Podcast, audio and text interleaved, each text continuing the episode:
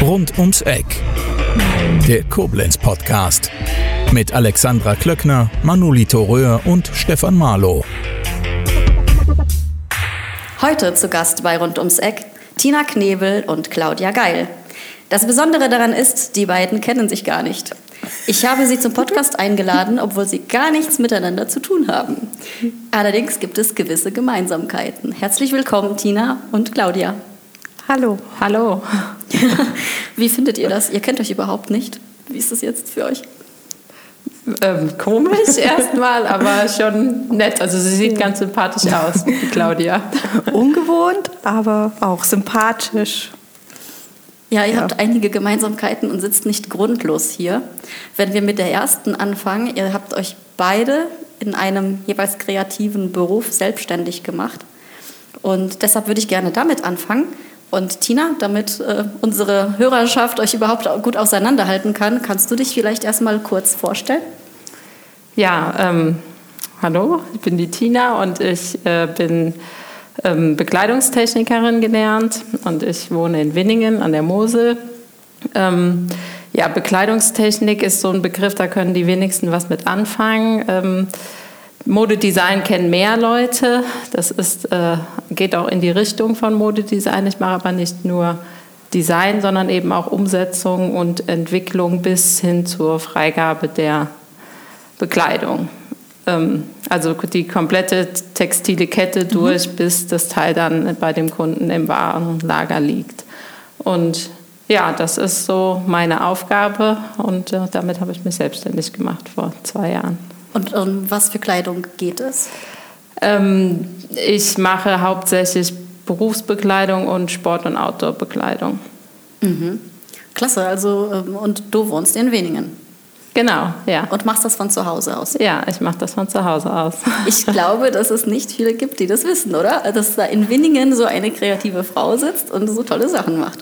Ähm, nee, wahrscheinlich ist das eher ungewöhnlich, weil ähm, die Bekleidungsbranche jetzt auch nicht unbedingt in Koblenz, Rheinland-Pfalz sitzt, sondern ähm, eher in größeren Städten, Hamburg, München ähm, oder auch Düsseldorf. Und ja, in Winningen ist eher ungewöhnlich, das stimmt. Aber ähm, da ich das von zu Hause mache und die Produzenten so und so eigentlich hauptsächlich im Ausland sitzen, ähm, und mit denen arbeite ich ja eigentlich täglich zusammen, ist das eigentlich auch egal, ob man in Hamburg oder München sitzt oder in Weningen.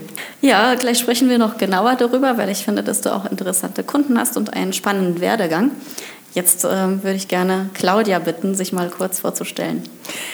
Ja, hallo, ich bin äh, Claudia, ähm, wohne im wunderschönen Koblenz-Metternich, ähm, habe mich zu Beginn dieses Jahres als Grafikdesignerin und Illustratorin selbstständig gemacht. Und meine Schwerpunkte liegen im, insbesondere im äh, Printbereich und bei Büchern und Magazinen. Und du studierst auch noch weiter nebenbei, richtig? Genau, ich äh, berufsbegleitend studiere ich äh, Grafikdesign als äh, Fernstudiengang. Das heißt, das kann ich dann auch von zu Hause aus. Wie ihr merkt, zum einen nicht weit voneinander entfernt seid ihr tätig, beides kreativ und ihr habt beide jeweils zwei Söhne, kann ich euch auch verraten. Ah, okay. Also auch so eine Gemeinsamkeit. Aber ähm, es ist einfach spannend äh, mitzubekommen, was ihr so macht. Deshalb habe ich euch in diesen Podcast eingeladen, weil ich ja euch beide kenne. Claudia, du hast geschrieben, du hast mir im Vorfeld geschrieben, mhm. es war ein langer und steiniger Weg, bis ich mir den Traum als freiberufliche Grafikdesignerin erfüllen konnte. Warum? Ja, das war deswegen ein äh, steiniger Weg für mich, äh, da ich, als ich meine Schule abgeschlossen habe, noch sehr jung war. Ich war gerade 16 und ich hatte niemanden im Familien- oder Freundeskreis, der also gestalterisch tätig war, den ich hätte, der mir Tipps hätte geben können, welche Ausbildungsmöglichkeiten es gibt oder äh, welchen Weg man einschlagen könnte, um eben äh, im gestalterischen Bereich einen Beruf zu erlernen. Und ganz oft habe ich eben auch zu hören gekriegt, ähm, Gestaltung und Selbstständigkeit, äh, wie kann das zusammengehen, wie funktioniert das? Das ist doch kein Beruf, äh, davon kann man doch nicht ja. leben. Aber du hast dich ähm, wahrscheinlich nicht direkt selbstständig gemacht, oder? Nein, ähm, es, äh, ich habe dann erstmal, äh, bin von dem Gedanken abgekommen äh, und habe eine ganz klassische Ausbildung als Bürokauffrau gemacht. Mhm. Ähm, bin äh, hierfür zu einem Pressegrossisten gegangen, der mich äh, dem Thema Bücher und Magazine näher brachte. Äh, einen Pressegrossisten kennen wahrscheinlich die wenigsten. Das ist quasi ein Zwischenhändler zwischen Verlag und Einzelhandel. Mhm. Und äh, dort habe ich dann zunächst eine Lehre als Bürokauffrau gemacht, ganz klassisch durch alle Abteilungen. Und zum Schluss hatte ich das Gespräch mit meiner Personalchefin, die damals zu mir sagte, ach, ich könnte mir Sie gut in der Marketingabteilung vorstellen, Sie sind doch so kreativ. und so kam ich dann erst zum Marketing, hatte dann auch eine ganz tolle Zeit dort, habe wahnsinnig viel gelernt, habe dann relativ zügig mein Fachkauffrau Marketing gemacht und hatte dort dann die Gelegenheit, das erste Mal eine Broschüre zu gestalten mit meinem damaligen Chef. Und das war schon was sehr Besonderes. Und für mich war klar, ich wollte da anknüpfen, ich wollte dabei bleiben. Aber wieder, wenn man gefragt hat, welche Weiterbildungsmöglichkeiten gibt es, wie komme ich dazu, das wirklich als Kernelement in meinem Beruf zu verankern, nee, also tut uns leid, Sie müssen schon in Ihrem Beruf bleiben. Sie sind doch jetzt im Marketing. Ähm, machen Sie doch Fachkauffrau Marketing. Gut. Habe ich dann auch gemacht, war auch okay und war für mich ein toller Beruf, aber es war halt nicht die Erfüllung, als äh, Grafikdesignerin oder Illustratorin zu arbeiten. Da war ich also sehr lange sehr weit weg. Und es hat wirklich viele Jahre gedauert und es brauchte tatsächlich auch erst eine Gesetzesänderung, weil ich mit meinem Hauptschulabschluss nicht hätte studieren können. Das hätte nicht funktioniert. Und ich glaube, Ende 2000 kam die Änderung, dass Medienwirte oder Fachwirte, Fachkaufleute und Meister mit Berufserfahrung studieren dürfen. Und das war dann die Gelegenheit für mich zu sagen, okay, ich habe dann noch ein paar Jahre als äh, Marketingreferentin gearbeitet und habe gesagt, so jetzt will ich das wissen und habe äh, nebenberuflich mein Grafikdesign-Studium aufgenommen, erst Bachelor, aktuell den Master und habe dann erst zum Jahresbeginn diesen Jahres, also nach fast 20 Jahren im Marketing, ähm, den Mut gehabt zu sagen, und jetzt versuche ich es, jetzt möchte ich als Grafikdesignerin und Illustratorin arbeiten und quasi für mich auch herausfinden, ähm, ja, die, die, ja, mein Traumberuf äh, mhm. wirklich auszuüben, auszuleben und ähm, mit allem, was dazu gehört. Ja, und wir haben uns in der Phase kurz davor kennengelernt, denn du hast äh, zuletzt hier im Technologiezentrum gearbeitet, ähm, bei einer Werbeagentur. Genau. Und zwar auf, auf Teilzeitbasis. Ne? Wir haben dann genau. Ja, das ist richtig. Ähm, ich habe hier ähm, im letzten Jahr äh, bei einer Werbeagentur gearbeitet, hatte hier die Möglichkeit, äh, auf Teilzeit im Projektmanagement zu arbeiten. Ähm, habe aber für mich einfach festgestellt, dass der Wunsch, als Grafikerin arbeiten zu wollen, mhm. einfach über dem der, des Projektmanagers steht. Ähm, und habe für mich abgewegt, ähm, ob ich die Möglichkeit habe, in Festanstellung als Grafikerin zu arbeiten oder ob es wirklich ähm, besser wäre, selbstständig zu arbeiten.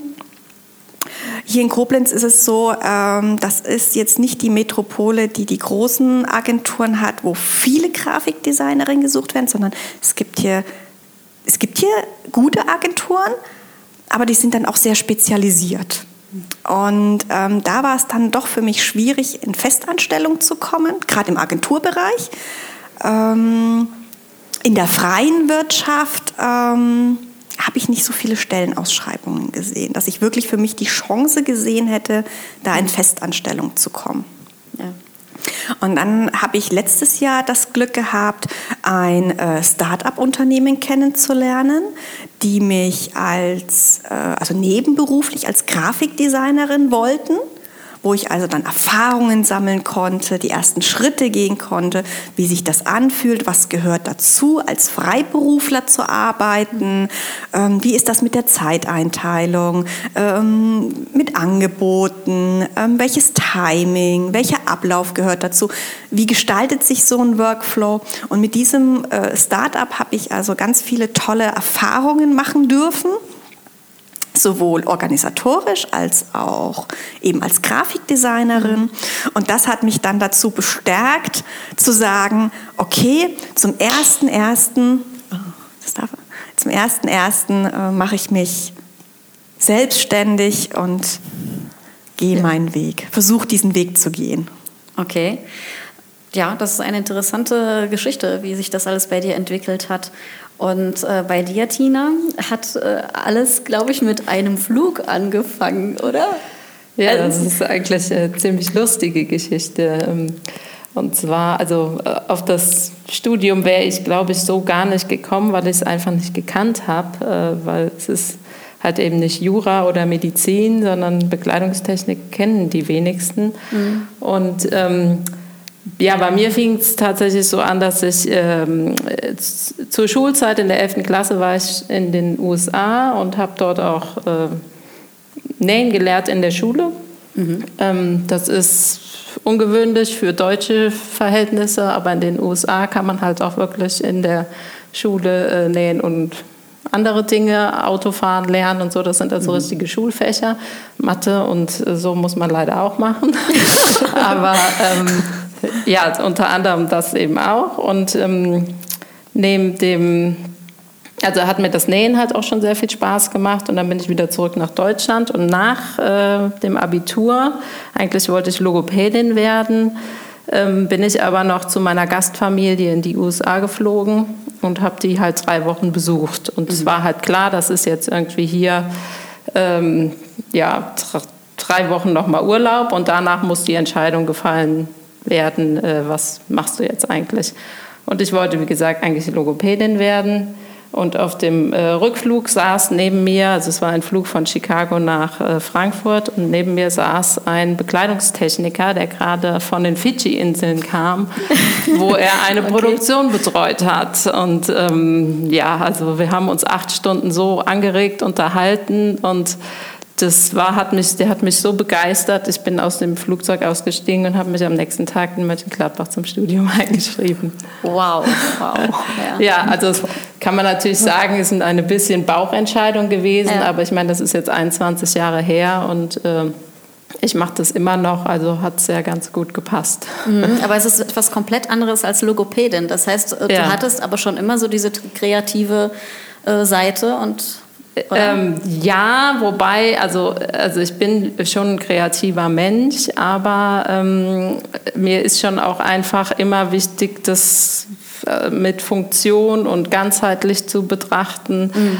ähm, und die Umsetzung. Also ich bin jetzt nicht der, ähm, äh, die total äh, Fashion-Designerin, sondern ich möchte halt schon auch gerne äh, funktionelle Klamottendesign. Also ähm, ja, ja, Workwear ja. eher in die Richtung. Und da bin ich halt erstmal so gar nicht drauf gekommen, dass man das. Äh, aber das hat ja alles mit Zeichnen zu tun, auf jeden Fall. Das oder? hat auch mit Zeichnen zu tun, aber auch äh, mit ähm, ja, Umsetzung auch viel mit Sprache, da ist dann vielleicht so Logopädin wieder, weil ähm, äh, alles läuft auf Englisch, also äh, Kommunikation findet eigentlich auf Deutsch nicht statt, weil ja die Produzenten alle im Ausland sitzen.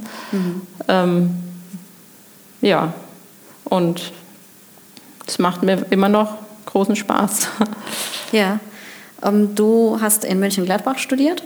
Ja, genau. Und dann hast du unter anderem äh, bei Mustang Mustang Jeans gearbeitet? Ja, das war mein erster Job nach dem Studium. Also mhm. ähm, nach dem Studium bin ich dann nach Künzelsau gegangen äh, und habe da bei Mustang in der Produktentwicklung ähm, gearbeitet und habe Produktentwicklung für ähm, Oberteile, also Hemden, Blusen, Stricksachen, T-Shirts. Mhm. So, das war so mein Bereich. Und da habe ich zwei Jahre gearbeitet und mir, ja, es war eine tolle Firma, hat mir großen Spaß gemacht, aber der Wohnort war jetzt nicht so meins. Okay, und wohin ging es dann? ähm, dann ging es zur Firma Jack Wolfskin, ähm, die in äh, also Idstein sitzen, also bei Wiesbaden. Und äh, da ich ja, aus Koblenz komme und mein Mann, auch damals schon Freund, äh, auch aus Koblenz ist, haben wir uns dann in Montabaur eine Wohnung geholt und sind dann so quasi also zwischen Koblenz und, äh, und Montabaur irgendwie auch in der Freizeit rumgependelt. Ja, und dann habe ich da einige Jahre gearbeitet, auch in der Produktentwicklung. Da habe ich halt dann eher so den Werdegang in die Funktionsbekleidung äh, genommen. Ja. Und dann? Und äh, da, also, war, also nach einigen Jahren, also meine längste Zeit war eigentlich bei Jack Wolfskin, ähm, bin ich äh, zu einer Firma äh, in den Westerwald gegangen, die ähm, wirklich Workwear macht, also Schutzbekleidung. Mhm. Ähm, und da habe ich dann als Designerin gearbeitet. Also so habe ich halt dann auch durch meine berufliche Tätigkeit eigentlich äh, immer auch mal andere Bereiche kennengelernt. Also das eine war halt mehr so Schnitt und äh, Produktionskontrolle, Qualitätssicherung und ähm, dann bei der äh, Schutzbekleidungsfirma war ich halt im Design dann äh, tätig und ja, und da habe ich halt auch einfach herausgefunden, dass dieses äh, Funktionsthema was ist, was mir liegt und äh, dass ich halt auch durch meinen Werdegang jetzt eigentlich in, in so ein Allrounder geworden bin, weil ich mhm. halt zeichne und umsetze. So, ja. ja. Und wie bist du dann auf die Idee gekommen, dich äh, selbstständig zu machen? Ja, dann gab es eben also noch äh, eine äh, weitere Firma, wo ich war. Ähm, und zwar ähm, war das die Firma Skydotech.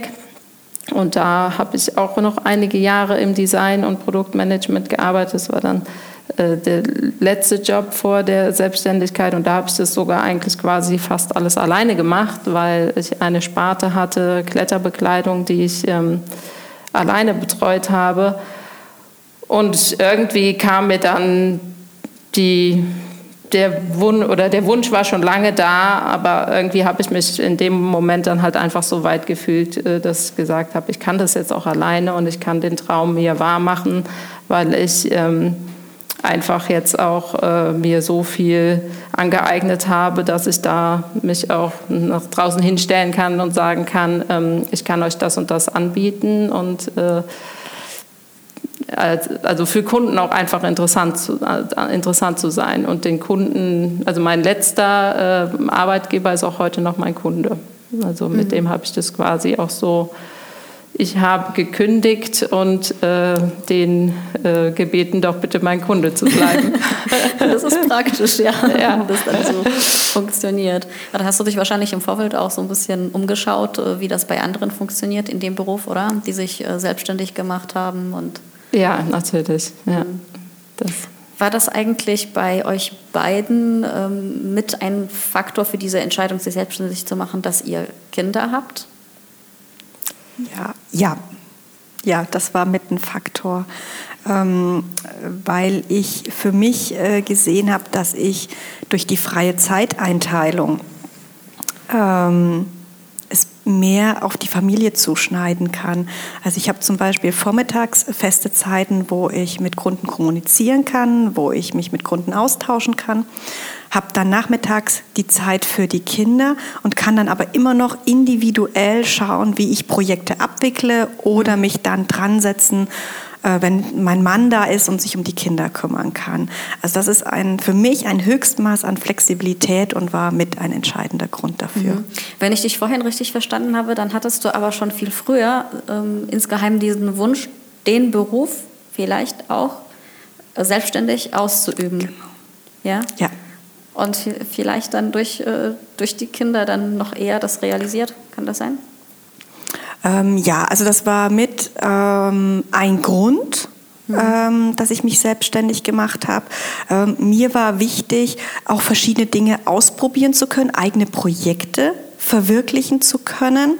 Und ähm, in einem festen Anstellungsverhältnis ist es, bringt eben der Beruf mit, dass die Auftraggeber kommen und eben häufig ähm, in der man natürlich auch kreativ arbeiten kann, klar. Mhm. Ähm, aber so die Verwirklichung von eigenen Projekten wird dann einfach schwierig. Vor allen Dingen, wenn man dann eben noch Beruf, Kinder etc. hat, wird das schwierig. Ähm, und bei dir, Tina? Ähm, Wie war das? Also, äh, da warst du ja eigentlich auch schon mal, als du dich selbstständig gemacht hast. Spielte das dafür dabei eine Rolle? Ja, oder? ich denke schon. Also ich, der Wunsch war schon auch vor den Kindern da, dass ich das immer gerne wollte. Aber ähm, den, also man merkt halt, hat halt schon auch äh, dann mit den Kindern gemerkt. Ich bin auch einige Jahre noch mit Kind äh, nach äh, fast Wiesbaden gefahren.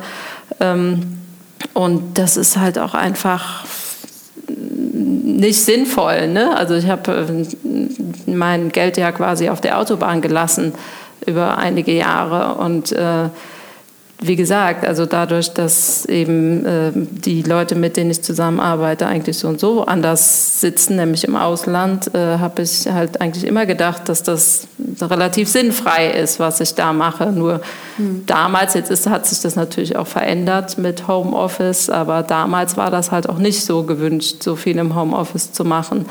Und ähm, Flexibilität war mir wichtig äh, und halt auch Vereinbar Vereinbarkeit mit der Familie. Ne? Also das ist mhm. schon ein Thema gewesen. Also du hast auf jeden Fall zuerst versucht, ähm, das alles mit Kids normal so zu, zu managen und bist die Strecken immer ähm, zur Arbeit quasi gefahren. Ja. Ja, über einige Jahre habe ich das gemacht und mich dann auch irgendwie darüber, äh, also Job war alles gut und so, aber mich, ja, also die, die äh, Bilanzrechnung war dann halt irgendwann auch nicht mehr so, dass man gesagt hat, das macht jetzt wirklich viel Sinn. Mhm. Und ähm, ja, das war halt auch mit ein Grund, warum wir dann gesagt, oder ich und mein Partner dann gesagt haben, ähm, probier das doch jetzt einfach mal. Und ähm, ja, wir wohnen in Winningen, äh, haben da auch ein Haus gebaut und äh, ja, ich habe dann mir dann mein Büro eingerichtet äh, mhm. vor zwei Jahren und ähm, mir die Stoffe aufgehangen und äh, ja. ja. also halt so ein schönes äh, kleines Büro für mich da mhm. eingerichtet mhm. und bin halt an meine Ex-Arbeitgeber halt auch rangegangen und habe gesagt, ich mache mich jetzt selbstständig und habt ihr Interesse? Und wenn man halt ja relativ lange in der Branche schon ist, kennt man ja auch viele Leute und die verteilen mhm. sich ja auch immer weiter mhm. ähm, in verschiedene Unternehmen, so dass man halt auch dann mittlerweile ein ganz gutes Netzwerk hat. Und ja, ja. bin also bisher läuft es sehr gut und freue mich, dass ich den Schritt gemacht habe. Ja. Und ja, es ist gut, wenn man äh, diesen Platz hat und sich das zu Hause auch so realisieren kann. Ne? Das stelle ja. ich mir total spannend vor bei dir mit den ganzen Stoffen und so. Ja, gut, also es ist natürlich auch manchmal ein bisschen chaotisch, so wie das halt mit Familie ist. Ne? Aber äh, ja, das ja. Zuhause arbeiten meinst du? Ja, man, genau. diese, man geht nicht raus und ist komplett weg und kommt irgendwann zurück, sondern ja. man ist da. Ja, man ist immer da. Mm, ja, das kenne ich auch. Ja, da muss man sich auch ein bisschen disziplinieren, dass man irgendwie auch, äh, ja, also dann halt auch sagt, so und jetzt bin ich mal für die Kinder da und mhm. gedanklich nicht immer noch bei der Arbeit, weil ich habe das Gebäude mhm. ja gar nicht verlassen. Oft steht dann halt auch noch mein, mein Computer. Mhm. Äh, dann auch noch auf dem Esstisch, weil die Kinder halt gerade eh noch Hausaufgaben gemacht haben und ich dann noch mal kurz eine E-Mail geschrieben habe. Und es äh, ist natürlich auch schon eine Gefahr, dass man den Job eigentlich äh, den ganzen Tag um sich rum hat. Mhm, du merkst, wir beide nicken. Claudia nickt, ich nicke auch. Ich glaube, wir kennen das ja. alle ziemlich gut. Das ist tatsächlich äh, schwierig, ne? das komplett ja. zu trennen. Und vor allem, wenn man selbstständig ist, dann, dann hat man die Firma sozusagen wirklich in meinem Kopf. Ne? Ja, ja. das Job. stimmt. Ich glaube, das ist auch normal. Und äh, wie machst du das? Claudia hat das so ein bisschen schon ähm, angesprochen, dass sie dann schaut, okay, vormittags erledige ich die und die Sachen und zu der Uhrzeit das und das. Hast du da auch so eine Struktur für dich gefunden? Ja, habe ich. Also ich mache immer die erste Stunde mache ich E-Mail-Verkehr, dann die, äh, also jetzt nicht so nach Stunden, aber es ist immer so, ich fange eigentlich immer mit an, was ist aufgelaufen und äh, wo kann ich jetzt, wo muss ich antworten. Ähm, dann nehme ich mir äh, zwei, drei Stunden auf jeden Fall für einen kreativen Blog äh, mhm. Zeit.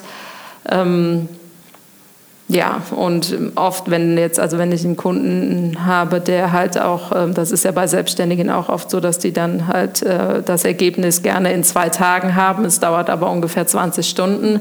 Dann mhm. muss ich halt dann natürlich auch nachts arbeiten. Und äh, das macht mir aber relativ wenig aus weil ich das eigentlich auch ganz, also wenn man so im Flow ist, ja. ähm, dann, äh, dann ist, also dann geht ja auch die Zeit ganz schnell. Ne? Und mir ist ja. dann lieber, ich mache dann bis morgens um drei Uhr was fertig, als dass ich dann halt irgendwie schlafen gehe und habe eigentlich den Kopf noch so voll, dass ich eh nicht schlafen kann. Mhm. Ja. das aber generell ist die Struktur, ich meine, das passiert ja jetzt auch nicht ständig, aber generell ist schon eher so die Struktur im Vormittag was zu machen. Mhm. Aber du kennst das auch nicht. Ja, ich kenne das, aber ich kenne auch diese Nachtschichten und den ja. Flow, der nachts, ich ja. finde, also bei mir läuft es nachts besonders gut, muss bei ich mir sagen. auch. Ja.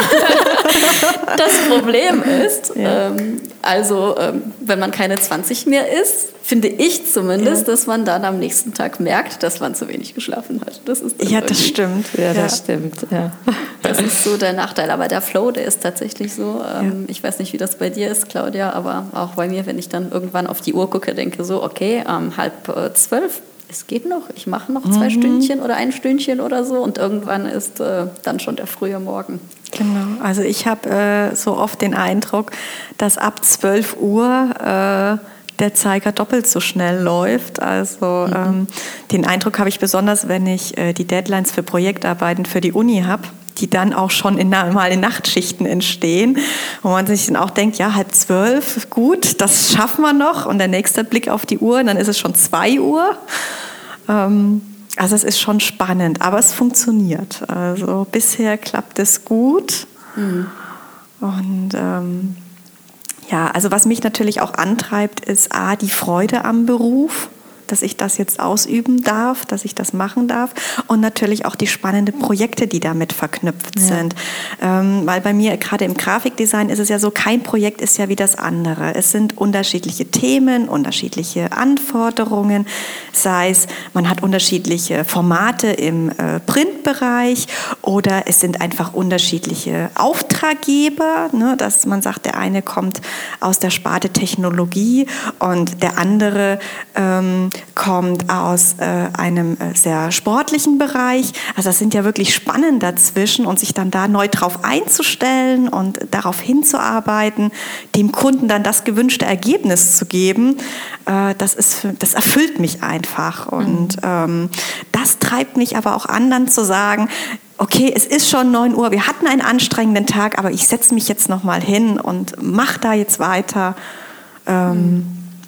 Ja, das ist... Äh, mein ist Antrieb. es so, dass es einerseits einen, ähm, einen Kraft kostet, aber gleichzeitig einem auch Kraft gibt? Ja, ganz sicher. Ja. Also das, was du gerade gesagt hast, das kenne ich halt auch. Äh, genau, dass die, ähm, also erstmal, ich liebe meinen Beruf. Äh, auch und der treibt mich auch immer wieder an und die Selbstständigkeit selber ermöglicht einem ja auch durch unterschiedliche Auftraggeber ein ganz großes, breites Spektrum an Möglichkeiten. Wenn ich jetzt ähm, einen Kunden habe, für den ich eine Flughafenbekleidung machen muss und äh, drei Wochen später mache ich Warnschutzbekleidung, das hat eigentlich quasi nichts miteinander zu tun, ist aber beides total spannend. Und äh, die Abwechslung hast du eben dann, im, wenn ich bei einer Firma arbeiten würde, hätte ich diese Abwechslung ganz sicher genau. nicht. Ja, das stimmt. Ja, und das ist schon äh, spannend. Und es, ja, also ist manchmal, ähm, weil du gerade eben gefragt hast, ähm, ob es Energie gibt. Ja, es gibt Energie, weil man halt ähm, sich auch kreativ verwirklicht. Es gibt natürlich auch auf der anderen Seite Situationen, wenn es dann mal nicht so läuft. Und als Freiberufler musst du, stehst du ja auch immer auf der, ähm, auf der Gehaltsliste quasi, dass, die, dass der Kunde auch gerne äh, mit dir diskutiert, ob es nicht doch ein bisschen günstiger geht. Also du musst dich ja eigentlich quasi jeden Tag und mit jedem Projekt musst du dich ja wieder neu verkaufen. Das macht es natürlich auch manchmal anstrengender, mhm. als äh, einfach in, in einem Angestelltenverhältnis ja. zu sein. Aber ich würde auch sagen, dass die Vorteile äh, das aufwiegen. Mhm. Ja. Das, das, ist auch so ein Part. Ich habe mich ja auch oft oder viel im Vorfeld eben mit äh, Kollegen und Kolleginnen ausgetauscht. Wie machen die das? Wie sind die da in die Freiberuflichkeit gegangen? Und da habe ich auch ganz oft gehört, dass das Handwerkliche, das klappt in der Regel super. Aber so Akquise, Ansprechen, auf Auftraggeber zugehen, da tun sich die meisten doch schwer, weil wie du schon sagst, man muss sich mit jedem Projekt verkaufen, ein Stück weit, ähm, sich unter Beweis stellen. Ähm, und das ist schon schwierig. Mhm. Also finde find ich schon schwierig.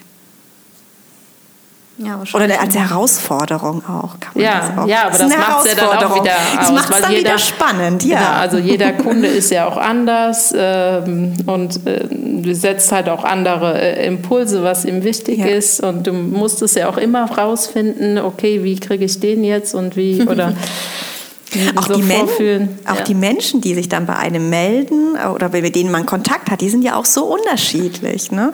In einem Angestelltenverhältnis kennt man seine Kollegen irgendwann. Ne? Da weiß man, okay, der ist so oder so oder mit ja. dem kann ich so umgehen oder den erwische ich so am besten.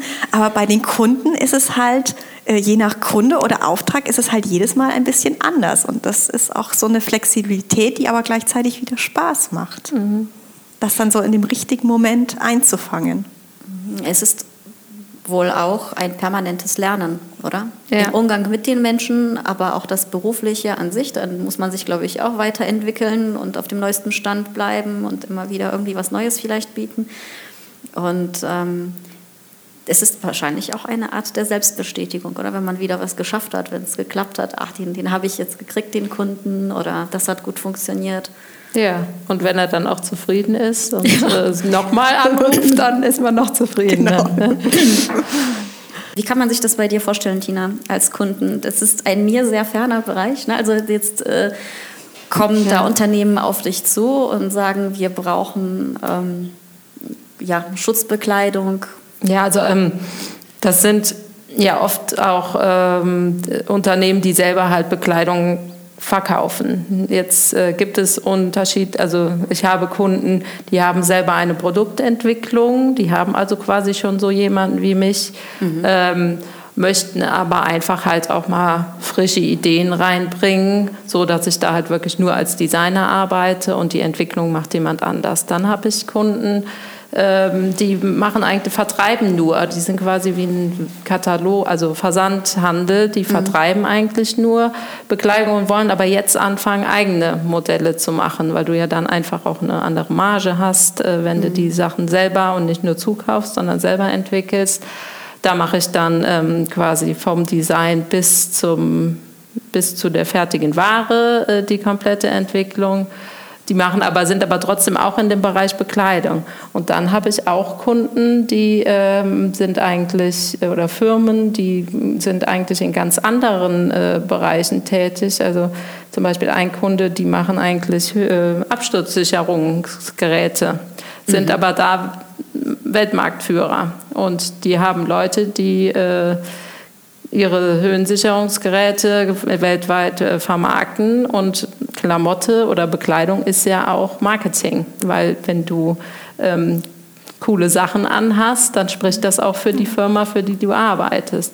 Und für die entwickle ich dann zum Beispiel auch eine Hose, mit denen man auf, äh, auf Windräder klettern kann, die dann auch die Taschen an den richtigen Stellen hat, wo der Klettergurt eben äh, nicht ist, dass man auch die Hose und die Jacke noch verwenden kann, wenn man den Klettergurt anhat, zum Beispiel. Mhm. Aber das bedeutet, dass du dich da immer in diese Thematik auch einarbeiten musst. Ne? Was brauchen die wirklich? Äh, was tragen sie bei sich? Wo brauchen ja. sie vielleicht Taschen und solche Sachen? Ja, genau. Also stark. Ja, das ist äh, das A und O, würde ich sagen, dass man ja. sich halt auch mit den Anwendern mhm. unterhält. Und das ist halt der Unterschied zu ähm, jetzt Haute Couture, die sieht schön aus, muss aber nicht unbedingt funktionieren. Also ich glaube, die funktioniert eher selten. sieht halt schön aus und das ist ja auch eine Kunst, also definitiv. Ähm, oder eben ähm, ja wirklich Funktionsbekleidung, die halt auch äh, wirklich funktionieren muss und ähm, zum Teil ja auch noch nach Normen, EN-Normen. Also im Warnschutz zum Beispiel gibt's, muss man sich halt auch nach Normen richten. Mhm. Da muss man sich ja auch immer wieder reinlesen. Also Puh. ja, spannend. Also ein Mix aus Kreativität und dann auch noch solchen äh, Regularien, in die man sich dann reinfuchsen muss. Ja, genau. Echt spannend. Und wenn man jetzt ein konkretes Beispiel nehmen würde, wir haben in Koblenz Canyon, ne, das ist ja ein bekanntes Unternehmen. Ja. ja. Also rein theoretisch könnten die jetzt sagen, ah, Tina Knebel, das klingt ja spannend, äh, die könnte was für uns machen. Was zum Beispiel?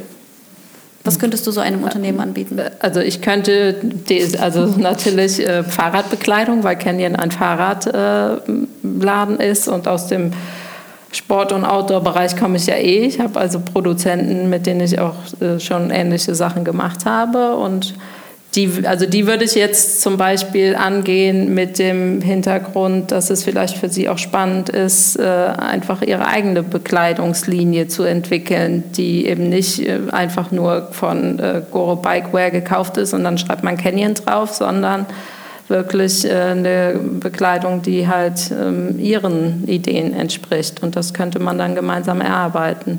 Mhm. Wäre eine gute Idee, die ja, nicht wahr? Also, ich finde auch. Und alles aus der Region, die Ideen, ja. alles. Ja, hm. toll. Das ja, also ich gut. glaube, wenn man einfach äh, Bekleidung mal unter dem Gesichtspunkt, dass es halt auch Marketing ist, ähm, betrachtet, ähm, weil ja, weil man Bekleidung eh trägt und wenn die Bekleidung cool ist, man kann auch viel kaputt machen, indem man einfach nur Copy-Shop-Bekleidung und dann schreibt man da das Logo drauf und das T-Shirt sieht aber einfach billig und doof aus. Mhm. Dann wird die Firma anders wahrgenommen, wie wenn ich halt einfach äh, da ein bisschen mehr rein investiere und dann habe ich was, was wirklich meinem ja, meiner Firma entspricht auch und so, wie ich sie selber sehen möchte. Und ich glaube, da kommen, kommen immer mehr Firmen dahin. Mhm. Und du selbst, ähm, das ist ja vieles hat mit Sport zu tun. Ja. Sowohl Berufsbekleidung als auch eben ähm, Sport. Und selbst bist du auch sehr sportlich, oder? Also du weißt auch schon, was du da machst. äh, ja, sehr sportlich würde ich jetzt nicht. Also ich gehe laufen viel. Ich war früher klettern. Ähm, also Sport ist mir schon wichtig. Ja, also aber Passt zusammen. Passt zusammen, ja. ja. Okay. Claudia, und bei dir ist es, ich habe äh, gehört, dass du auch an spannenden Projekten arbeitest, aktuell an äh, Büchern, zum Beispiel ein Buch aus dem Bereich ähm, Gesundheit, oder? Genau, ähm, hier wurde ich angefragt äh, von einer ähm, äh, Fachärztin für Kinder- und Jugendmedizin, ob äh, die Möglichkeit besteht, ein äh, Kinderbuch, ein, ja, ein Kinderlehrbuch. Also es ist eine Kombination aus Kinder- und Lehrbuch ähm, für äh, Kinder, Kleinkinder zu entwickeln. Das Besondere daran ist, dass äh, diese Kleinkinder sprachverzögert sind. Ähm, da, dafür gibt es den Begriff der Late Talker. Das heißt, das sind Kinder, die ähm, bis zum zweiten Geburtstag einen kleineren Wortschatz als 30 Worte haben. So roundabout, sagt man ungefähr. Mhm. Ähm, häufig ist es auch so, wenn die ähm, verspätet anfangen zu sprechen, ähm, haben sie auch eine eingeschränktere Aufmerksamkeitsspanne sodass äh, die Geschichten auch nicht zu lang werden dürfen, die Bilder nicht zu komplex sein dürfen, dass die Kinder sich da eben äh, drauf einlassen können und ähm, das wahrnehmen können. Mhm. Und da bist du dann für die Illustrationen zuständig? Genau, äh, mein Part ist quasi die Illustrationen dazu zu erstellen und das Buch zu entwickeln. Und ähm, die besondere Herausforderung ist eben, äh, die Bilder einfach zu halten, aber eben zum Text passend, weil das zu erlernende Wort eben sehr oft in diesem Text vorkommt. Und das ist dann äh, auch die Sache zu sagen, ähm, das Kind soll dieses oder jenes Wort lernen und das in den Bildern dann auch so umzusetzen, dass das prägnant ist, dass das quasi in einen fließenden Übergang hat. Und da bin ich gerade dran, das zu erarbeiten. Und man merkt, dass dir das Freude bereitet. Ja, auf jeden Fall, weil ich selbst an meinen Kindern sehe, ich habe, mein jüngster Sohn ist zwei und äh, da sieht man dann selber, wie die Sprachentwicklung verläuft, was er denn jetzt schon sagt oder wie er es sagt, wie er sich ausdrückt oder verständlich macht.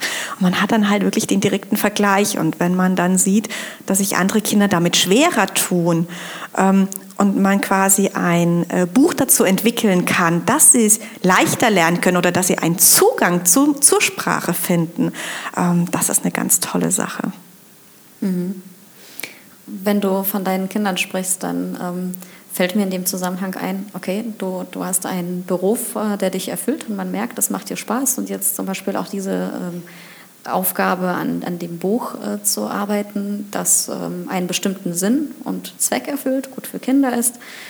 Ähm, das, das erfüllt dich, aber wie war das in der Corona-Krise, die Geschichte? Also ähm, wenn man einerseits arbeiten möchte und dann vielleicht die Kinder zu Hause sind. Ich meine jetzt zunächst einmal den Lockdown, ja, weil das so besonders krass war. Ähm, de, dein gro äh, großer Sohn ist, glaube ich, jetzt eingeschult worden. Genau. Also der Kleine das, ist zwei. Genau. Also das war äh, damals im März. Äh, der 15. März ist mir einfach deswegen so prägnant im Kopf, weil ich damals einen äh, Termin bei einem Kunden hatte und wir waren im Gespräch und ich weiß noch, dass ich zu ihm sagte, ja, ähm, so und so könnte der Ablauf sein, einfach vom Projektmanagement her, wie könnten wir uns das vorstellen, wie machen wir das auch vom zeitlichen. Ich sagte, ja, das ist überhaupt kein Thema, ähm, kriegen wir hin. Und ich gehe aus dem Gebäude raus und kriege einen Anruf von meinem Mann, äh, ja, schalte doch mal das Radio ein, äh, es wird über den Lockdown gesprochen. Und, ich, und äh, es war erstmal äh, total paradox, weil eben, eben noch happy, ja, der Kunde, der ist glücklich, der Ablauf läuft, wir fahren los und dann hieß es, ja, ab Montag sind die Kinder zu Hause. Mhm. Ähm, wie gesagt, der Jüngste war zwei, äh, der Große fünf.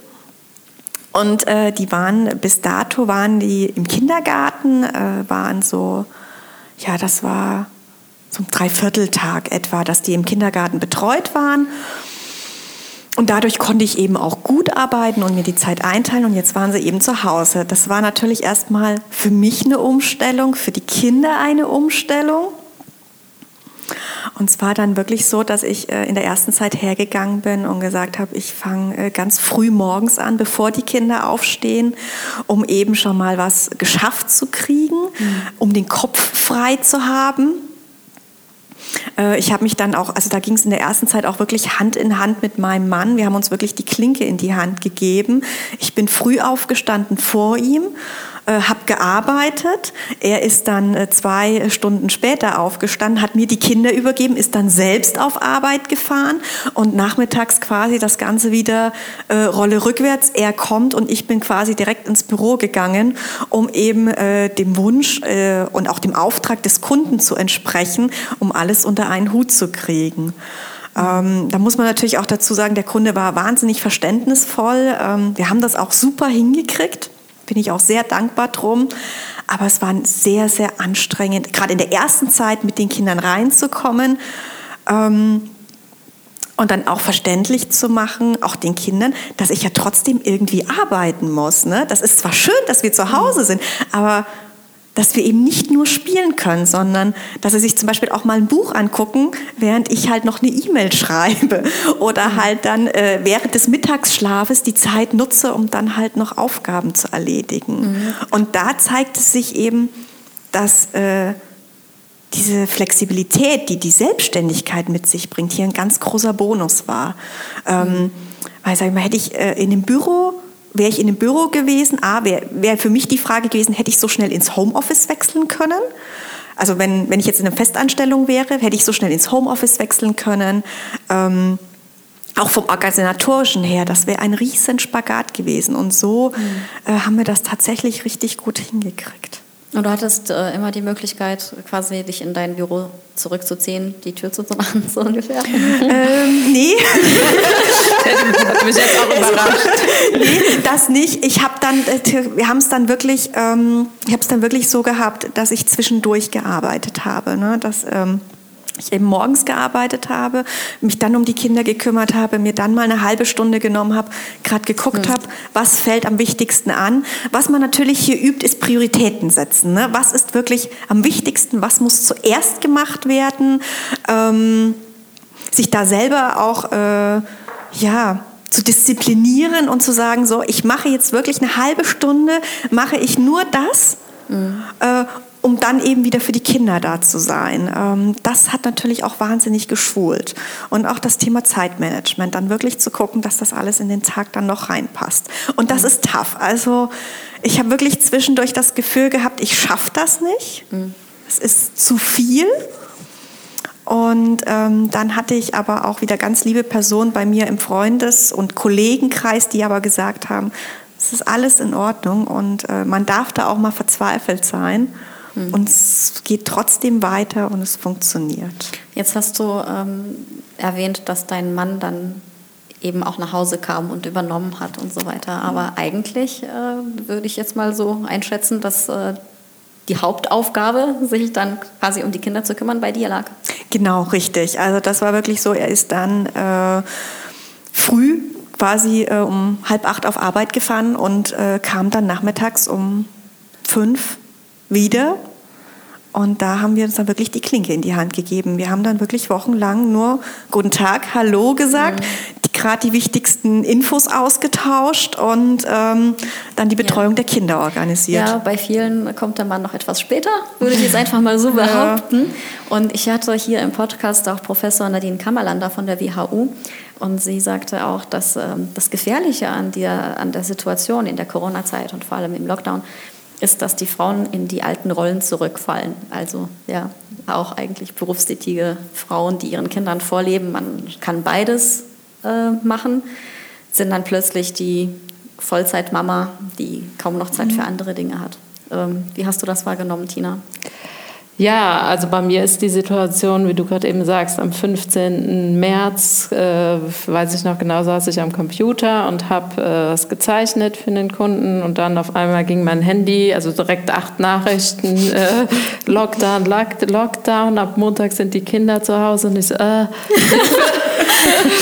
Und ähm, ja, es war dann auch so, dass am Montag quasi, erster äh, neuer Arbeitstag, dann auch das Telefon ging und die Kunden gesagt haben, wir müssen jetzt einfach mal gucken, äh, wie wir hier diese Phase überleben. Mhm. Und äh, Frau Knebel, bitte ähm, stellen Sie jetzt erstmal keine Rechnung. Also war ich dann oh. halt auch erstmal ähm, ein paar Wochen. Ähm, ja, hatte ich dann schon auch ein bisschen mehr Zeit für die Kinder, was ja eigentlich ganz gut war. Ähm, jetzt falle ich natürlich auch dadurch, dass ich verheiratet bin, weich. Die äh, Kosten laufen aber ja nun mal auch trotzdem weiter. Ähm, und äh, ja, ähm, das war dann erstmal so ganz gut. Also die Schule hat ja dann äh, Homeoffice. Also ich habe äh, zwei Kinder in der, äh, in der Schule, erste Klasse und fünfte Klasse, also beides ähm, auch ähm, neuer Lebensabschnitt, also neue Situation, erste Klasse, also mhm, Einschulung. Und, äh, Einschulung und fünfte Klasse Schulwechsel, die sich ja auch noch da zurechtfinden mussten. Und mhm. ja, jetzt ist mein Mann in einer Branche, die äh, nicht so betroffen ist gewesen ist wie meine. Ähm, dem sein Leben ist eigentlich ziemlich genauso weitergelaufen wie vorher, ähm, so dass er eigentlich erstmal sogar das Gefühl hatte, auch sehr prima, jetzt muss ich nicht mehr auf Termine fahren, das findet jetzt alles hinterm Computer statt. Mhm. Also ähm, der hat es eigentlich eher so ganz positiv äh, zunächst empfunden und ähm, ja, bei mir war es dann halt schon irgendwie ein ziemlich krasser Einschnitt zu, für den ich ja nichts konnte. Also mhm. dass die Aufträge jetzt erstmal äh, weg waren und ja, also wie gesagt, für, zur Frage, bei äh, uns war es dann schon so, dass ich jetzt dann halt ähm, mehr für die Kinder da war.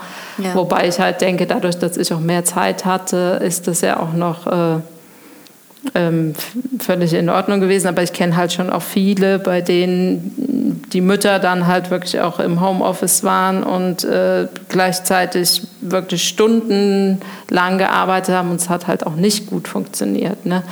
Ähm, mhm. Weil so Lehrerin und Homeoffice ist halt schon auch eine Herausforderung. Ja, das stimmt. Mhm. Ja. Ja. Ähm, also ähm, ich habe äh, die Erfahrung äh, mit, äh, dass eben die Auftraggeber dann gesagt haben, äh, wir wissen nicht, wie es weitergeht und so weiter, wie du das gerade so schön geschrieben hast, Tina, das kam bei mir etwas zeitversetzt. Ja. Ähm, dass, dass ich dann eben auch äh, gebeten wurde, wir müssen jetzt erstmal gucken und ähm, erstmal runterfahren, mhm. verzögert. Ähm, die Aufträge auf quasi also auf Warteschleife quasi gestellt. Ähm, die Erfahrung habe ich auch gemacht, die kam aber wie gesagt bei mir zeitverzögert. Mhm. Und ähm, was du gerade beschrieben hast, das habe ich im Freundeskreis miterlebt, eben wirklich, dass man dann zu Hause sitzt. Ich habe eine sehr gute Freundin, die war dann wirklich zu Hause gesessen mit dem Headset auf dem Kopf, die Kinder im gleichen Alter wie meine äh, in der Wohnung und die sagt, das war eine wahnsinnige Herausforderung, weil sie musste telefonieren. Mhm. Ähm, äh, bei ihr ging es nur telefonisch. Sie hat dann wirklich einen Anruf nach dem anderen abgewickelt. Mhm. Klar, da war Verständnis dafür da, das sagt sie auch. Es war viel Verständnis da ähm, für die Situation, aber für sie war es wahnsinnig anstrengend. Also sie war mittags, dadurch, dass sie eben telefoniert hat und die Kinderbetreuung hatte, die war mit, mittags wirklich erschöpft. Die war richtig gehend erschöpft. Weil äh, Telefon, also ich habe halt den Vorteil, ich kann mich abends dran an den Rechner setzen, wenn die Kinder schlafen. Gut, das ist dann zwar auch neun oder zehn Uhr, aber das kann ich. Mhm. Und damit habe ich auch kein Problem. Aber wenn man ange darauf angewiesen ist zu telefonieren, das geht dann halt nur unterm Tag, wenn die anderen eben auch erreichbar sind. Und da habe ich eben auch mitgekriegt, wie erschöpfend das ist. Mhm. Ich glaube, es war auch äh, oftmals, also für viele nicht einfach, ähm, mit der Schule dann auch klarzukommen. Ja? Wenn ja. jeder Lehrer anders damit umgegangen ist, mit dem Digitalen und dann die Aufgaben kamen und jede Schule, wenn man Kinder an unterschiedlichen Schulen hat, ja. ist, glaube ich, auch so ähm, eine problematische Geschichte. Ne? Also bei uns war ja zum Beispiel ganz lange unklar, wie die Einschulung äh, von meinem Sohn verlaufen wird. Also vor Corona, sage ich mal, war es so, da hat es Nachmittage an der Schule gegeben, da hat man sich kennengelernt. Da war dann auch irgendwo so ein bisschen die Einstimmung ne? und auch die Informationsfluss an die Eltern. Ne? Wie läuft es jetzt ab? Was wird gebraucht? Ähm, wer sind die Lehrer? Ähm, das war vorher in einem sehr engen persönlichen Kontakt. Und Klar, durch Corona ging das alles nicht. Ähm, vieles kam dann per E-Mail. Ähm, ich weiß, der erste gemeinsame Elternabend zur Einschulung, der war auch wahnsinnig spät. Also wir wussten eigentlich auch ganz lange nicht, ob die Einschulung tatsächlich am 18. stattfinden wird oder später, weil es durchaus auch Schulen gab, die darüber nachgedacht haben, das später zu machen, zu verschieben weil man nicht wusste, wie sich die Situation entwickelt. Und für uns war das dann schon so ein bisschen auch auf und ab der Gefühle. Ähm, wir wussten, unser Ältester geht aus der Kita raus und wir wussten noch nicht so richtig, wie geht es dann weiter? Mhm. Wird die Einschulung so stattfinden ja. oder nicht? Verschiebt es sich? Was ja auch verständlich gewesen wäre, je nachdem, äh, wie die Situation mhm. gewesen wäre. Und jetzt haben wir, also ich glaube, so wie das jetzt gewesen ist, war es ein guter Mix. Es war sehr distanziert, aber trotzdem hat man den Kindern das Gefühl gegeben, willkommen zu sein. Und ähm, ich würde jetzt sagen, jetzt mal drei, drei Wochen geht er jetzt in die Schule. Er ist für den Stand jetzt gut angekommen und hatte einen guten Start. Mhm. Das ist schon mal viel wert. Also ich denke, einiges ist dann vielleicht doch äh, auch ganz gut abgelaufen und gemacht worden in, in dieser Zeit ich weiß es nicht, ähm, Tina, es gibt bei dir ein Beispiel dafür, dass in der Krise auch neue Ideen entstehen können. Ähm, ich habe hier meine Mundschutz, äh, meine Maske hingelegt, um nicht zu vergessen, darauf einzugehen, weil ich das so toll finde. Claudia, ähm, Tina hat nämlich hier so etwas, eine Aktion gemacht. Erklär mal.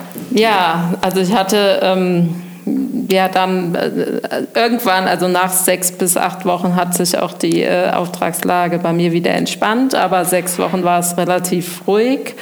Und ähm, ja, dann habe ich mir einfach irgendwie äh, Gedanken gemacht, was kann man denn jetzt machen als Textiler? Und äh, das Thema im März war ja mit Mundschutz noch gar nicht da, aber ähm, so im April kam das ja auf und ich war eigentlich äh, schon da mit meiner Idee halt so weit, dass wir schon einige Mundschutze genäht hatten und äh, jetzt komme ich ja aus Winningen, das ist, ähm, die sind ja sehr Wein begierig, will ich mal sagen. Und in Winningen gibt es eben nicht nur eine ähm, Weinkönigin, sondern auch eine Weinhex. Und dann habe ich äh, einfach eine Weinhex gemalt und die nicht auf einen Besen gesetzt, sondern auf ein Weinglas und habe diese Mundschutze bedrucken lassen mit der Weinhex auf dem Weinglas und die dann auf dem Wochenmarkt verkauft. Und das war, ähm, äh, also, das war in vielerlei Hinsicht irgendwie schön, weil ich ähm, auch die Kinder da einspannen konnte. Mhm. Wir waren ja eh die ganze Zeit zu Hause. Die haben mir dann geholfen beim Zuschnitt. Ich habe das mhm. mit einer Bekannten zusammen genäht. Äh, so war halt auch irgendwie so, das war auch so eine Familienaktion mhm. dann. Und äh, ja, ein bisschen Taschengeld hat man sich dann auch noch dazu verdient. Und man hat halt eben auch was zu tun. Mhm. Äh, gehabt und nicht nur äh, Homeschooling und äh, Hausaufgaben hinterherrennen und, ja.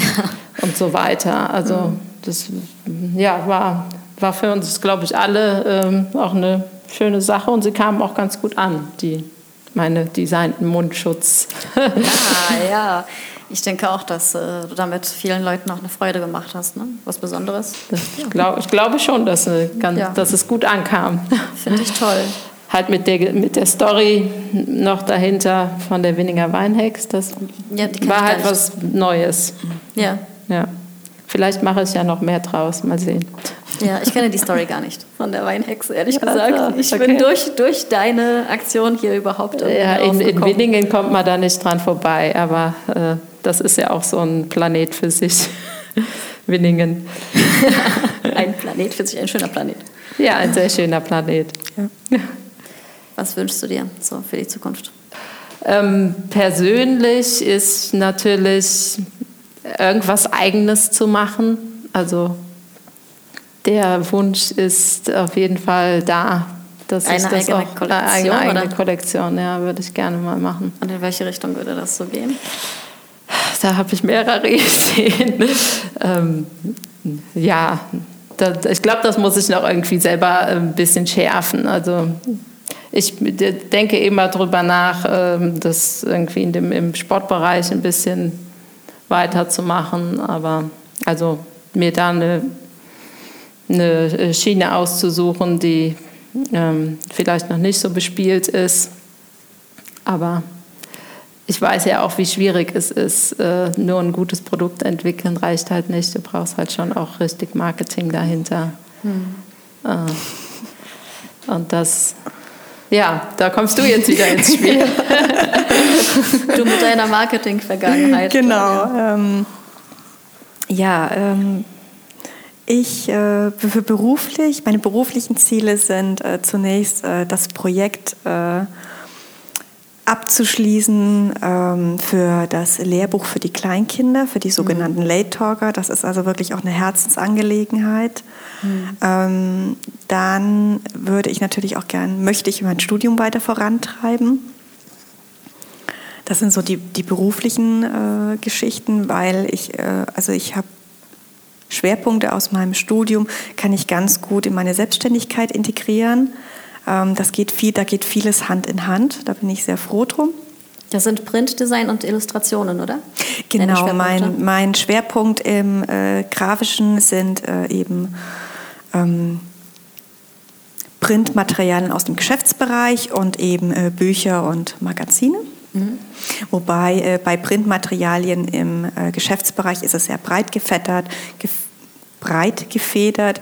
Ähm, das fängt an von der Logogestaltung und hört quasi bei der Imagebroschüre auf. Ja. Und ähm, ja, als private Ziele äh, wünsche ich mir im Moment für meine Kinder, dass wir gut durch die Corona-Zeit kommen. Ähm, dass die Schulen nicht wieder geschlossen werden. Genau, das oh, ja. dass die, genau, dass die, ja, du, du, sagst es. Also das hängt ja wirklich wie, wie äh, ja, Man hat schon wie Angst, ein, ne? Ja, wie ein Schwert äh, über einem, wie das Damoklesschwert, glaube ja, ich, also ich das, so das über einem. Und die, unsere Lehrerin mhm. hat auch ganz klar gesagt, äh, wir müssen damit rechnen, dass sowas passieren kann. Und das ist natürlich, das sind so gemischte Gefühle. Und äh, deswegen wünsche ich mir eben für den privaten Bereich, dass wir gut da durchkommen und selbst wenn es wieder dazu kommt, dass wir die Sache gut meistern. Und da bin ich auch ganz stolz auf meine Kinder ähm, wie die das meistern. Also das sehe ich jeden Tag und ähm, mhm. es ist eine Herausforderung, es ist ein großer Spagat und ich bin so stolz, wie das läuft und wie wir das als Familie geschafft kriegen. Ja, das stimmt. Ich finde auch, dass die Kinder ähm, ja viel gewissenhafter mit allem noch umgehen als äh, die meisten Erwachsenen. Also zum, ich meine, das kann sein, dass das bei älteren Kindern oder Jugendlichen vielleicht irgendwann nicht mehr der Fall ist. Äh, das war, mag ich jetzt nicht beurteilen. Aber ähm, bei meinen Kindern, sechs und elf Jahre alt, äh, also die würden niemals irgendwie einfach den Mundschutz mal nicht anziehen oder über die Nase ziehen, weil sie gerade mal besser äh, Luft bekommen, sondern wenn, wenn gerade gesagt wird, ähm, man muss den anziehen mhm. und also auch mit Desinfizieren und so, da sind die Kinder, die sind da so gewissenhaft und machen das alles ganz super. Ja, und zu dem Thema ähm, Schule und hoffentlich ist noch, äh, läuft es noch eine Zeit lang also ich habe schon den Eindruck auch, dass die Schulen die Kinder schon darauf vorbereiten. Also bei meinem Großen, der muss jetzt auch parallel zum normalen Unterricht schon äh, ähm, Hausaufgaben auch online stellen, einfach damit die sicherstellen, äh, die können das, wenn der nächste mhm. Lockdown kommt. Und ja, ich hoffe ja irgendwie trotzdem, wir kommen dran vorbei, mhm. weil mit Schule ist es halt immer, wenn du ältere Kinder hast, Alexandra, du hast ja ein bisschen ältere, mhm. glaube ich, dann geht das. Aber bei einem Erstklässler kannst du nicht sagen, jetzt erarbeitet dir das Alphabet mal bitte alleine. Das heißt, du bist als Eltern Lehrer. Du kannst ja nicht sagen, druck, du druckst das mal aus und dann, ähm, ich komme in einer Stunde wieder und dann kannst du das. Das funktioniert nicht. Ja.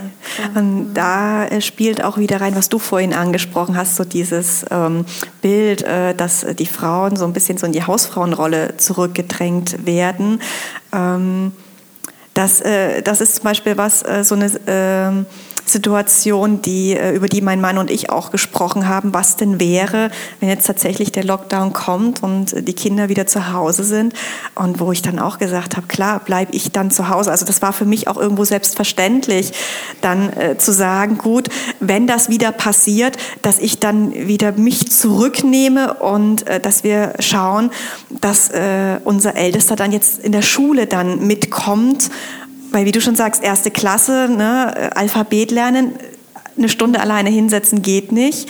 Das heißt, wir müssen das zusammen machen. Und für mich war das dann auch selbstverständlich, dass ich direkt gesagt habe, ähm, wenn das tatsächlich so kommt, dann fahre ich zurück, ähm, dann stelle ich mich zurück und bin für die Kinder da und kümmere mich dann darum. Ja, das ist halt, glaube ich, wahrscheinlich liegt das auch so ein bisschen in der, also natürlich einmal an der Situation. Äh, dass ähm, Männer auch oft mehr verdienen als Frauen und es halt auch einfach ähm, sinnvoller dann vom Gehalt her ist, wenn äh, die Frau sich äh, ein bisschen zurück ähm, beruflich und mehr Zeit dafür investiert. Aber Frauen stecken halt schon für die Familie immer noch deutlich mehr zurück, als das vielleicht auch in anderen Ländern der Fall ist. Ja, es gibt doch irgendwie, habe ich mal äh, gelesen, es gibt mehr äh, Geschäftsführer, die Martin heißen, als überhaupt Frauen äh, in, in, gehobenen okay. Positionen. Also oh, das schön, ist ja nicht ja, ausgedacht, ja. sondern das mhm. ist halt so. Da ist schon, glaube ich, auch noch ein Weg zu gehen ja. ähm, mhm. für uns. Oder das stimmt. Bis das, das mal gleich man, alles ist. Ja, sieht man in der Medizin, glaube ich, auch ganz stark, dass der ähm, weibliche Anteil an Studentinnen im Medizinstudium äh, ist sehr hoch. Ja. Aber wen sieht man dann in den leitenden Positionen? Chefarzt ist dann, ja. dann doch nicht. Ja, ja. aber weil man eben meistens als Frau dann doch denkt, ich möchte gerne bei den Kindern sein. Ja, aber vielleicht ist es halt auch, also Karrieren sind halt, glaube ich, auch unterschiedlich zwischen Männern und Frauen. Also Frauen müssen gar nicht in den Chefarztposten. Die sind einfach wahrscheinlich dann ähm, schon mit dem Oberarztposten auch sehr zufrieden. Ja. So. Mhm. Ähm, ja. Das, deswegen haben sie ja beide Karriere gemacht. Ja. Ne? Ja, sicher. man setzt auch schon irgendwo Prioritäten. Ne? Ja. Und wenn man gerne beides haben möchte, was ja auch schön ist, Familie und Beruf. Ja. Ja ist alles nicht so einfach. Ja, das stimmt. Also ich hatte ähm, gerade so in der ersten Zeit, ähm, wo mein erstes Kind kam, da ist ja eh vieles noch neu. Und ähm, da habe ich auch damals noch als Marketingreferentin gearbeitet. Und ich weiß noch, dass ich mich damals mit, äh, mit dem Personalleiter unterhalten habe. Ja, wie wollt ihr das denn machen? Und ich dann eigentlich so unerfahren auch gesagt habe, naja, ich klar, ich komme wieder, ich arbeite voll und das ist überhaupt kein Problem. Ich knüpfe da an. Ja. also noch so wirklich unerfahren, euphorisch, äh, alles kein Problem, das kriegen wir hin und Kinderbetreuung und gute Kita. Und dann so im, also man, im ersten Jahr kam das dann, man ist zu Hause, man ist in Elternzeit das erste Jahr ist rum, das Kind soll zur Kita gehen und auf einmal steht man da und sagt, ja, ich äh, soll mein Kind abgeben, ich soll wieder arbeiten. So dieser emotionale Spagat, weil man macht ja seine Arbeit gerne und äh, man ist begeistert davon und ich bin auch sehr gerne zu meiner Arbeitsstelle gefahren. Das war ein wunderbares Unternehmen, bei dem ich viel ähm, erleben durfte. Und gleichzeitig aber der Spagat zu sehen, man gibt sein Kind ab, ähm, es wird fremdbetreut, es wird gut fremdbetreut, aber du gibst es ab und du gehst. Und das war für mich auch irgendwo auch ein großer emotionaler Spagat zu sagen, so die Zerrissenheit zwischen, ich möchte gern beruflich vorankommen, ich möchte aber auch für mein Kind die Mama sein, die da ist und die, die sich kümmern kann. Und dadurch, dass ich in der ersten Zeit da noch sehr viel gearbeitet habe, hatte ich immer einen Spagat. Also heute würde ich sagen, jetzt so äh, in der Zeit, mein Sohn ist ja jetzt sechs geworden kürzlich, Inzwischen habe ich da, glaube ich, eine ganz gute Waage. Also das ist immer so wellenförmig. Ähm, es gibt Phasen, da läuft das richtig gut, dass es auch ausgeglichen ist, dass man sagt, man bekommt das Berufliche und die Familie gut unter einen Hut. Aber es gibt natürlich auch Phasen, ähm, wenn die Projekte besonders intensiv sind oder äh, wenn dann eben die Nachtschichten dazukommen und man dann auch einfach erschöpft ist, dass es dann eben wieder anstrengender wird, wo man sich dann denkt, ja, so die Verlässlichkeit in puncto Betreuung oder Fremdbetreuung wäre halt toll. Gut, jetzt mit Corona ist halt alles auf den Kopf gestellt. Ja, es ist. Aber es ist halt auch, ich glaube, das ist halt auch so, wir sind irgendwie ähm, ähm gleich gestartet, also Männer wie Frauen in der Ausbildung sind heute absolut ja. gleichwertig. Und also mir ging es auch so, wie du gerade eben gesagt hast, ich habe auch gedacht, ach, wenn Kinder da sind, natürlich, ich äh, mach, äh, verfolge meinen Weg genauso weiter äh, und werde das auch wir kriegen das auf jeden Fall genauso hin, dass wir uns aufteilen und so weiter. Um, und dann bist du aber in der Situation und merkst halt irgendwie, hm, ja, jetzt war ich aber ein Jahr zu Hause und äh, jetzt äh, wird es aber ähm, auch ähm, schwierig, äh, ne, dass, also dass der Mann, der ja dann irgendwie Vollzeit arbeitet, für dass der dann irgendwie sich gehaltlich auch zurücknimmt, damit du dann irgendwie weitergehst. Du hast ja dann auch direkt schon auch wieder immer diese, diese ähm, von irgendwas musst du ja leben. Genau. Du hast ja dann ja. auch die Gehaltsdiskussion. Ja. Und da ist es dann halt doch zu oft heute noch so, dass ähm, die Frauen eben in Teilzeit bleiben ja. und mhm. in Teilzeit Karriere zu machen, ist, nee. glaube ich, äh, also nicht möglich. Ich glaube, dass das tatsächlich eine Teilzeitfalle ist in Deutschland. Bei vielen ist es schön zu hören, wenn du viele kennst, die damit ja. glücklich sind, aber ich äh, denke, dass das tatsächlich nicht. Also man kann sich nicht selbst verwirklichen. Man wird oft ähm, als Frau, denke ich, auch so ein Stück weit ausgenutzt, weil man eigentlich nicht nur halbtags arbeitet, sondern den Rest, wenn es ein Bürojob ist, am Nachmittag zu Hause macht und im ja. Grunde genommen arbeitet man Vollzeit Nur ist man nicht die ganze Zeit im Büro. Und die Kollegen ja. sehen, sie geht jetzt, aber damit ist, äh, hat sie keinen Feierabend. Also, ja, ja ich sehe ich also, auch so. Ja. Also die Teilzeitkräfte, die stehen auch nie, nie auf dem Flur rum und unterhalten sich eine genau. halbe Stunde. Ja. Nie. Nein, die haben also die sind da ähm, sehr akribisch in ihrer ja. Tätigkeit und ganz viele setzen sich abends noch hin ähm, und einfach um das zu kompensieren und eben nicht, äh, dass es dann heißt, ja, die arbeitet ja nur Teilzeit. Also es ist auch wieder so ein ja. Frauenthema. Ich glaube, wir Frauen wollen dann halt auch irgendwie immer, ähm, ja, das alles gut machen. Das alles ja. gut machen. So.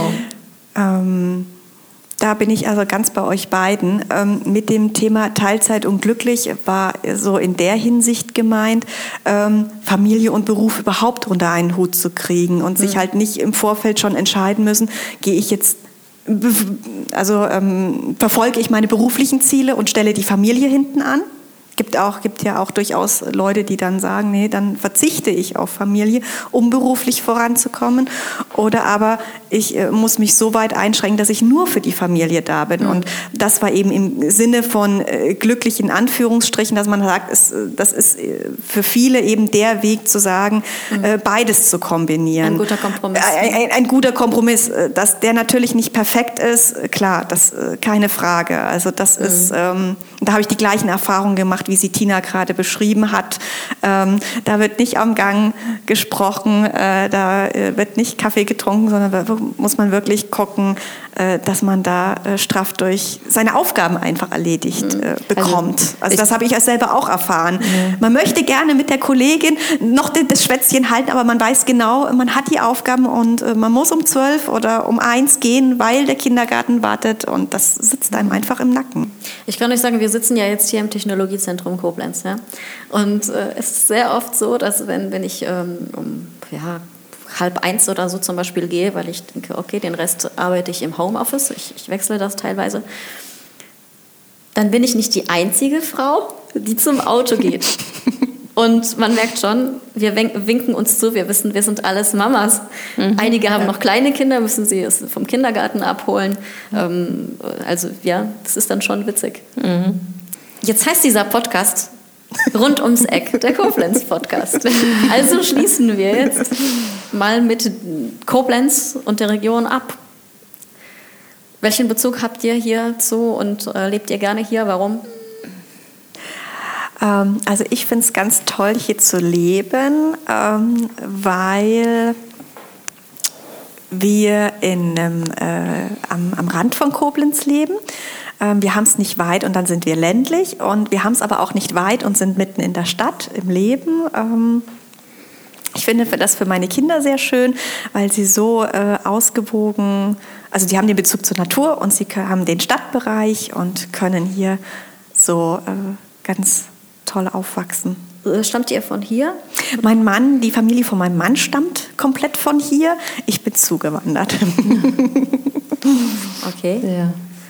Ja, also ich äh, liebe Koblenz. Ich finde, Koblenz ist eine wunderschöne Stadt, ähm, die sehr, sehr viel zu bieten hat, weil sie irgendwie ähm, großstädtischer wirkt mhm. durch das Schloss und die Seilbahn und, und, ja, und die Festung Ehrenbreitstein. Also da, da hat man irgendwie wirklich das Gefühl, das ist auch eine, eine Stadt mit Geschichte und ähm, viel Natur drumherum. Also ja, es ist einfach eine Stadt, in der man sich sehr wohlfühlen kann. Und ähm, ja, ich komme aus Koblenz, Schengelchen geboren ähm, und wohne eigentlich auch schon sehr lange in Winningen, natürlich durch berufliche Sachen ein paar Mal weggezogen, aber äh, ja, Winningen ist so toll. das wird dir, glaube ich, auch kein an, äh, kann niemand anders äh, so sagen. Das ist äh, einfach in den Weinbergen und die mhm, Nähe zu Koblenz ist halt schon, schon toll. Mit Kindern so und so, die rennen durch die Weinberge der, auf den Sportplatz und alles in fußläufiger Umgebung. Und in zehn Minuten bist du in der Stadt. Also ich glaube, für, für Familien ist ja. das schon eine der Ecken Deutschlands, wo man sich sehr, sehr wohl fühlen kann. Ja. Ja, absolut, so. absolut. Da ja. ist, dem ist nichts hinzuzufügen. Dann bedanke ich mich, dass ihr heute hier bei uns zu Besuch seid, dass ihr euch die Zeit dafür genommen habt. Und ich wünsche euch beiden in eurem jeweiligen Business, aber eben auch privat noch alles Gute. Danke Dankeschön. dir. Danke dir.